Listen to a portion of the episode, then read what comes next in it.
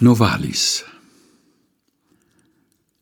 Wenn nicht mehr Zahlen und Figuren sind Schlüssel aller Kreaturen, wenn die so singen oder küssen mehr als die tief Gelehrten wissen, wenn sich die Welt ins Freie leben und in die Welt wird zurückbegeben, wenn dann sich wieder Licht und Schatten zu echter Klarheit wieder gatten und man in Märchen und Gedichten erkennt die wahren Weltgeschichten, dann fliegt vor einem geheimen Wort das ganze verkehrte Wesen fort.